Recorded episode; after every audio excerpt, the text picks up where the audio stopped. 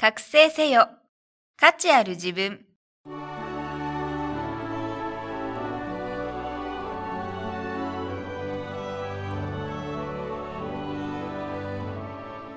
ポッドキャスト覚醒せよ。価値ある自分は、インターネットを活用することで、自宅にいながら経済的に自立し、自分らしく生きる方法をお伝えする番組です。自分の中に眠る無限の可能性を引き出し、夢や目標への第一歩を踏み出すために、シビスはなりたい自分になるお手伝いをします。この番組は、豊かな暮らしにつながるスキルだけを効率よく学べるオンラインスクール、シビスがお送りいたします。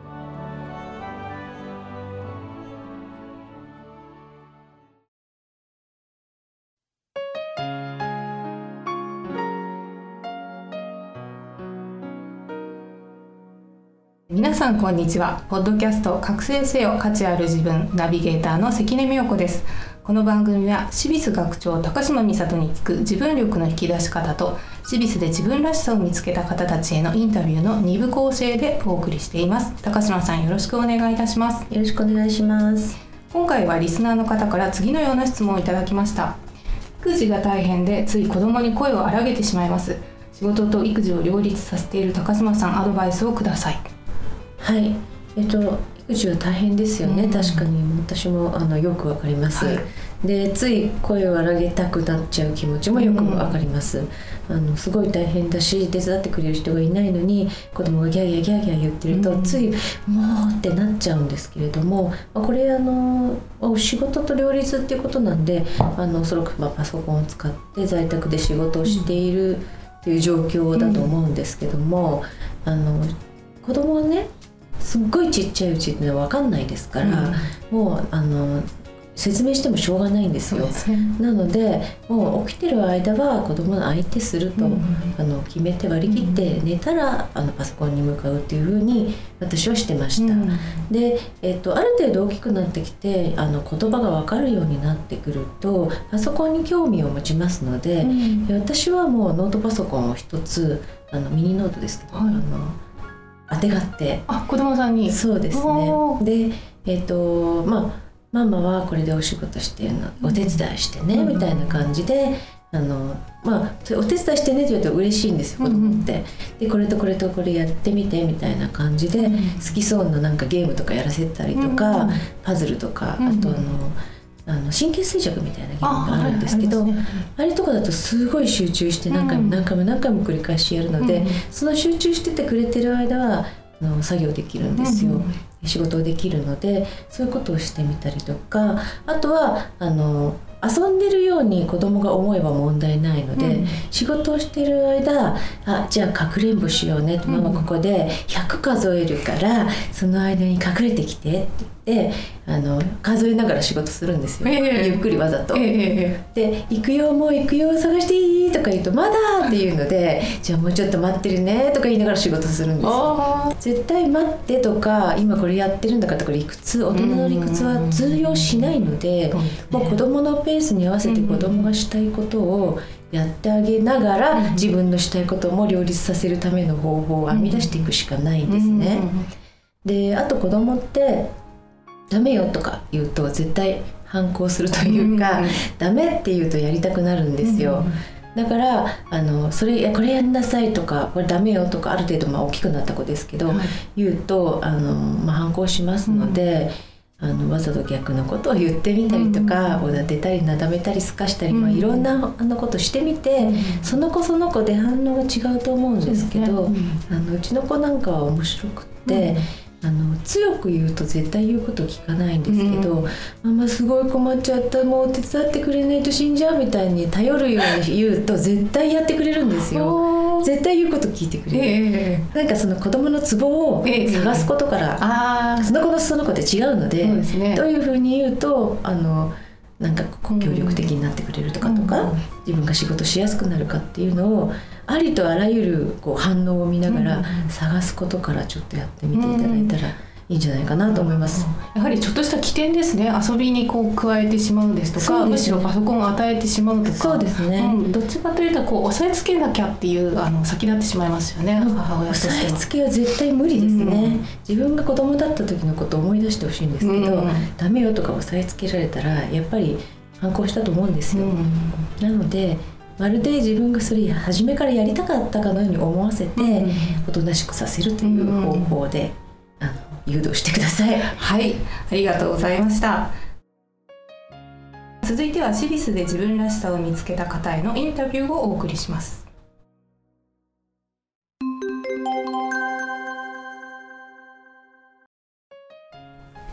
今回のインタビューは松口久美子さんにお話を伺います。松口さんよろしくお願いいたします。よろしくお願いします。えー松口さんは元プロジェクトスキーヤーで、はい。えーマリンスノーボードショップ店長を経て現在は、えー IT スキルを使って独立してお仕事をしていらっしゃいます、はい。えーと松口さんはプロジェクトスキーヤーの世界チャンピオンでいらっしゃった。そうですね。はい。現役時代のお話などしていただけますか？はい、大丈夫ですよ。はい。はい。か。えっ、とジェットスキー水上バイクなんですけれども、えっ、と複雑なコースをあの十数台のあの水上バイクが一斉にドンと出て、はい。し何周か周回を回ってコールするときに1着2着3着っていうのを決めるんです。うん。はい。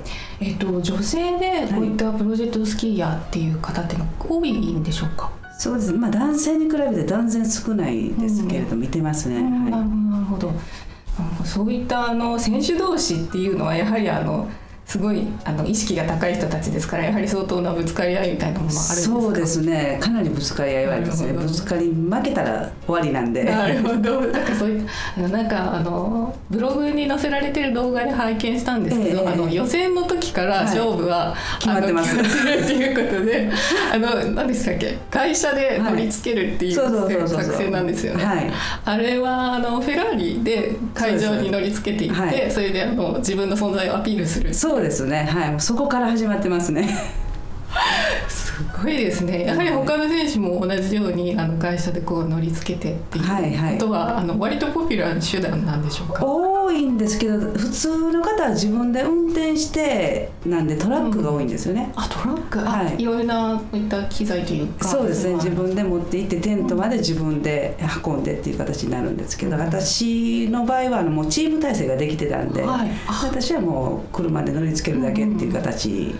あーチームというとあのいろんなコーチとかメンタル的なサポそうですね。ートの人とか全部揃えて、そうですね。はあそのなんかそのすごい選手だったっていう世界が あれですねあの彷彿とするようなあれですね、あはいそうかそうなるともう一人の選手にも何人ものスタッフがついてあの大。会のはい。あの優勝を目指してとはいいうことなんですね。はい。なるほどそれを、まあ、経てから何歳ぐらいまであの現役続けてらっしゃったんですか？現役は32歳までですね。はい。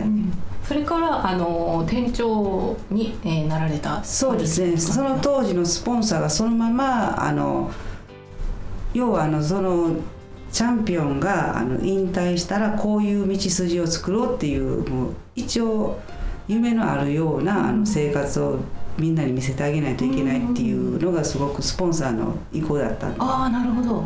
い、そうだそれ素晴らしいことですよね。いいスポンサーだったですね。そうですよね、はい。あの結構スポーツ選手ってすごく夢があってはい。素晴らしいんですけど、一方でそれが終わったと後のキャリアっていうのって終わりですから。ねそうですよね。そうですよね、はい。意外とこうあっという間にこう人が引いてしまうというそうか、なんですよね。サポートなくなってしまうんですよね、はその企業自体の考え方が、うん。あのここで終わりっていうことはうち私たちはしないということで、ああなるほど。そこから15年以上、はい、サポートしてもらいました。はい。なるほど。素晴らしいですね。ジェットスキーヤーのプロのキャリアとそういった新しい、あの仕事がちょうどうまい感じでこうそうですね。合わさったお仕事はができていたということですね。なるほどそしてあの、まあ、複数の店舗も経営していらっしゃって、はいあの非常に多忙でいらっしゃったと思うんですが、あの残念ながら体調を崩されてしまったい、そうなんですよね。今ちょっと働きすぎっていうのがありましたね。やはりやははいり一番あの、まあ、負担になったようなことっていうのは何でしたか？在庫調整ですかね。ああ仕入れた商品やはりね、あの商売っていうのは在庫を売るのが商売なんですね。で、店の前に売れてる商品はあのもう売り上げにカウントされないっていう考え方だったんで。売れているものはカウントされない。カウントされない。在庫をこう売るのが商売だだっていう。はあなるほど。在庫が多ければ多いほどやっぱりプレッシャーになるそうですね。やったことないっていうのもありますし、うんはい。そういったことがいろいろと積み重なってそうですねしまったと、なるほど。そうですよね。そしてまあそういった状況で辞めざるを得ないはい。状況になってしまったという。ことで,、でそんな時に在宅で収入が得られる IT スキルを学べるシビスはい。と出会ったわけなんですけれども、はい。あのやはりこれも全く違う分野の挑戦となりますよね。そうですね。ははいい、はい。これに対する不安というものはありませんでしたか？そうですね。あのシビスの方はあの何度も何度も確認してで確認した上でここだったらサポートが大丈夫だっていうの。は、うん。やっぱり私も今までやってきた経験上サポート体制がないとやっぱりん。独り立ちってできないわけですよね。で自分の今置かれてる立場から言えばシビスだったら大丈夫かなと思ったんで、うんうんうん。なるほど、それが、はいはい。やはりあの良い指導者に出会うっていうことは何をするにおいても大事なことですよね。絶対条件じゃないでしょうかね。うん。はい。なるほど、はいですね。やはりそうすると自力まあ独学でやるっていうこともすごく大事な基本的な、はいあのやる気のことでは大事なんですけれども、はいそうしますとやはり回り道っていうこともありますよね。あのーもう本当に時間がもったいないじゃないですか、うんうんうん。例えばあの仕事しててもやはり子供が待ってたりとか、うん誰かが待たしてたりとか犠牲にするわけじゃないですか、はい。それを何時間何日も何日も待たすことできないじゃないですか、うんじゃあもうストレートに早く学べるところの方で教えてもらって、早く独り立ちできるっていう、うん最大限のメリット使わせてもらうっていうことだけだったんですけどね、はい。学んでいる間であのちょっとストップしてしまったことっていうのもやはりありますか、いろいろありますけどね、うん。最初のうちだけですね。ああなるほど。ストップしてたのは、うん。でストップしたらダメだっていうことに気がついて。はい。ストップしたらダメだ、ダメですね、うん。はい。それというのはあの精神的に自分はできないっていうふうに思ってしまったっていうことですか、そうですね。これは向いてないんじゃないかなってうん。一瞬ためらいがうん。たまにあるっていうのがあったんですけど、うん。はい、それをやはり乗り越えられたのは指導者でありあとはあの同じ仲間そうですね。これしかないっていう気持ちで挑んでますので、なるほど、はそしてあの仲間との交流ということではよくあのオフ会ですとか、はい。あのセミナーも頻繁に開かれるということなんですけど、やはり参加はされい、ますか？参加はほとんどしてますね。ああなるほはい。ど、印象的なことっていうのはありますか？実際に。えっとね、セミナーっていうのは確かにいいんですけれども、うん。セミナーよりあの懇親会っていうのがセミナーの後に大体ついてるんですけど、私たちは普通はセミナーと懇親会っていうのはセットで受けるものだって、分かってるんですけれども、はい。その中でも懇親会の中にこそセミナー以上の大切なノウハウっていうのがぎっしり詰まってるんですよね。うんだからその辺の懇親会を最大限にやっぱり利用するっていう目的で参加したらやっぱりスキルも高くなるんでいいかなと思いますね。懇親会であのそういった情報が詰まっているというのは、はい。やはり仲間同士でノウハウを共有し合うということなんでしょうか？そうですね。やっぱりあのリラックスしたところで話を聞けるっていうのと、うん。直接話をリアルに聞けるっていうのがあるので絶対ですね。そうですね。セミナーというとやはりちょっと硬いというか一方通行じゃないですか。そうですね。聞くだけとなりますけれども、はい。懇親会ですと、まあ、食事なんかもしながら、あのいろんな、えースキルを共有したり教え合ったりというそうですね。例えば講師の方と聞いたりあとは自分より稼いではる方とかもいてたら、その方の話をいろんな方の話をその空間の間だけはうん。どこででもあの聞けるっていうのがいいじゃないですか。うん。なるほど。実際松口さんもよくあの初心者で、はい。IT スキルを学び始めた人にアドバイスをされるということで、はい、やってますね。はい、そういったあのどうでしょう？教えるっていうことは、やっぱりね教えるのは全部自分に返ってきますね。はい、やはり学んだことをそのままあの教えてあの自分に自分にも返ってきますし相手も喜ばれるっていう形で、で何度も何度も自分の学んだことの再再確認もできてっていうのがあるんで、なるほどなるほど。教えた人からの感想みたいなのははい。もらえますか？かなりありますね、うん。もう涙が出るぐらいものすごくなんていうのかな。あの感想はもらってますね。うんやはりこういった指導の仕方がすごくためになったとか、はい。そういう感想。が、はい。迷う人とかやっぱり多いんですよね。ね。こをどうやってあの解決していってあのもう一度ああの再挑戦の椅子に座らせるかっていうのがあるんで、はい。すると、まあえー、他の人に教えることによって自分がまたあの学びたい気持ちもすごく湧いてくるかと思うんですが、はい。えー、とこれからですねあのさらに学びたい IT スキルっていうものがありますか、はい、やはり一応全てっていうのが大体はできることななんですけれども、うん。やっぱりフォトショップとか、えーフラッシュとか、イラストレーターとかいうのはやっぱりもうちょっと力を入れてしないと壁がちょっとできてきてるんで、うん。はい、やはりあの魅力的な、えー、とコンテンツというかそういったものを作るには必要不可欠になもうってくる。必要ですね、なうんなけちゃななくっちゃダメですね、なるはほど、そうですね。えー、とそういった時にもやはりあの気軽にこう自分の学びの幅を広げられるっていうのも、えーメリットですよい、ね。もうメリットですね、はうん。なるほど。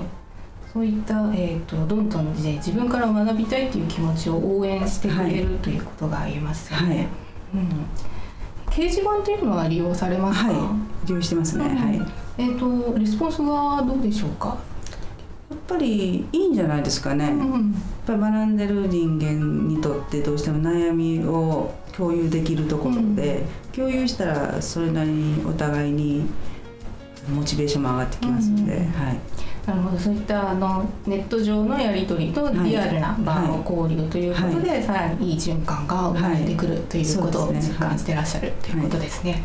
なるほど。ありがとうございます。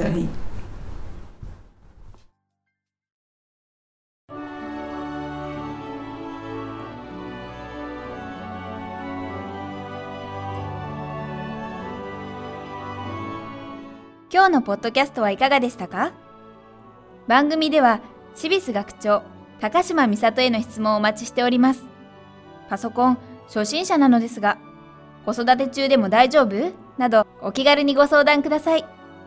ご質問は、シビスホームページのお問い合わせフォームからお願いいたします。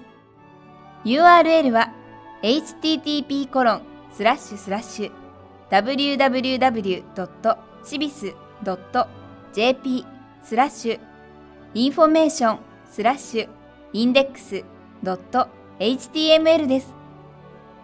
それではまた次回お会いしましょう。ごきげんよう。さようなら。